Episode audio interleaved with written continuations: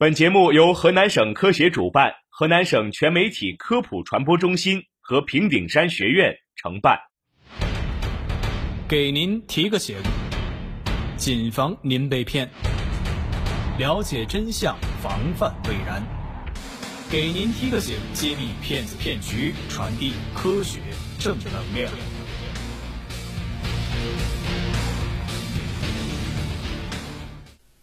无论是在生活当中，还是在工作当中啊，这 QQ 和微信的使用频率还是蛮多的。嗯，对。但是你有没有碰见过这种情况？就是说，你很久很久没有联系的一位老朋友，哎，突然找你借钱。嗯，没错。然后，其实都有点慌。有句歌不是这么唱的吗？是什么？最怕朋友突然的关心，是吧？嗯。就很怕这种时间长不联系的朋友突然找你借钱。对，其实呢，在我们生活中会有很多的人碰到这种情况，但是呢，湖北襄阳一所高校的学生孙某偏偏不信邪，他不仅没有怀疑，还仗义的给所谓的 QQ 好友转去了三千多元。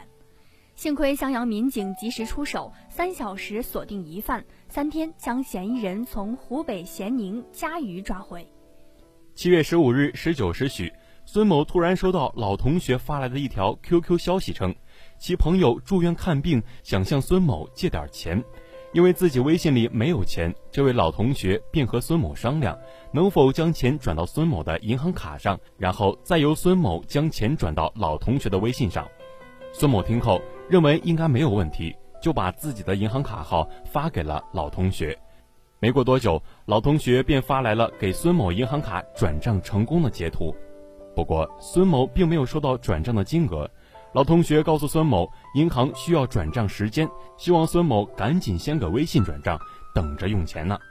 孙某一看，既然转账截图都有了，便信以为真，随即向老同学发来的两个人的收款二维码，分别转了两千六百元和八百元，共计三千四百元。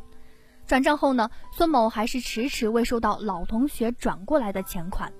孙某越想越不对劲，便询问其他同学，得知很多同学都收到了老同学发来的同样的信息，确认自己被骗后，孙某赶紧到襄城公安分局隆中派出所报了警。通过仔细询问和调查后，办案民警发现孙某收到的这张银行卡转账截图是 PS 合成的，在查看了孙某的聊天记录和转账后。办案民警在其中一个收款二维码里找到了突破口，这个二维码是一家副食店的收款二维码图片，地点位于湖北省咸宁市嘉鱼县，并且在微信支付凭证的下方留有商家名片，上面还留了一个电话号码。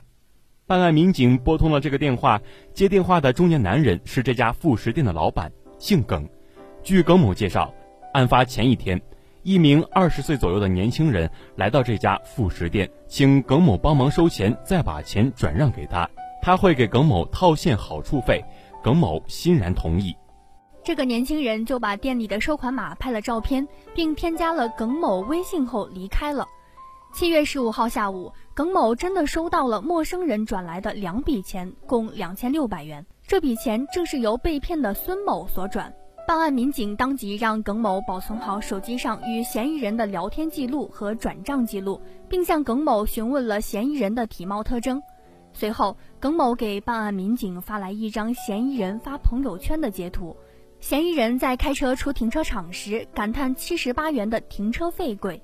从这张照片可以看到，停车场的收费屏幕上显示了一个武汉的车牌号。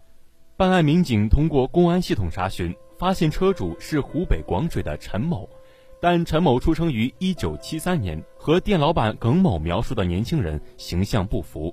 最后通过对比信息，最终锁定了陈某的儿子陈某豪。陈某豪生于两千年，年龄体貌贴近店家的描述。据耿某辨认，这个陈某豪就是到他店里要二维码的人。通过智慧公安大数据，办案民警获取到陈某豪的活动轨迹。得知他经常来往于武汉和嘉鱼之间，每隔几天就会在武汉市或嘉鱼县开房住宿。七月十八号，办案民警发现陈某豪于当日凌晨三时三十六分在嘉鱼县某宾馆开房，并且尚未退房。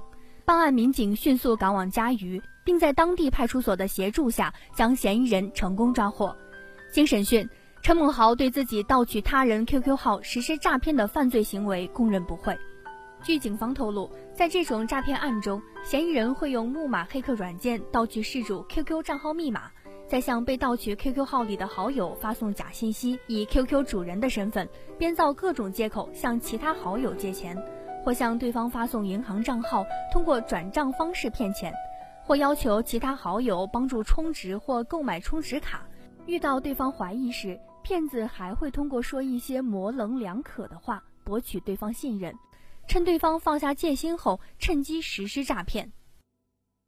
警方提醒，在使用网络社交工具时，如果遇到好友提出因急事需要借钱、转账等请求时，一定要提高警惕，先核实确认对方的身份，可以通过拨打朋友常用电话、视频聊天或见面的方式进行确认，不要随意向陌生账户转账或汇款。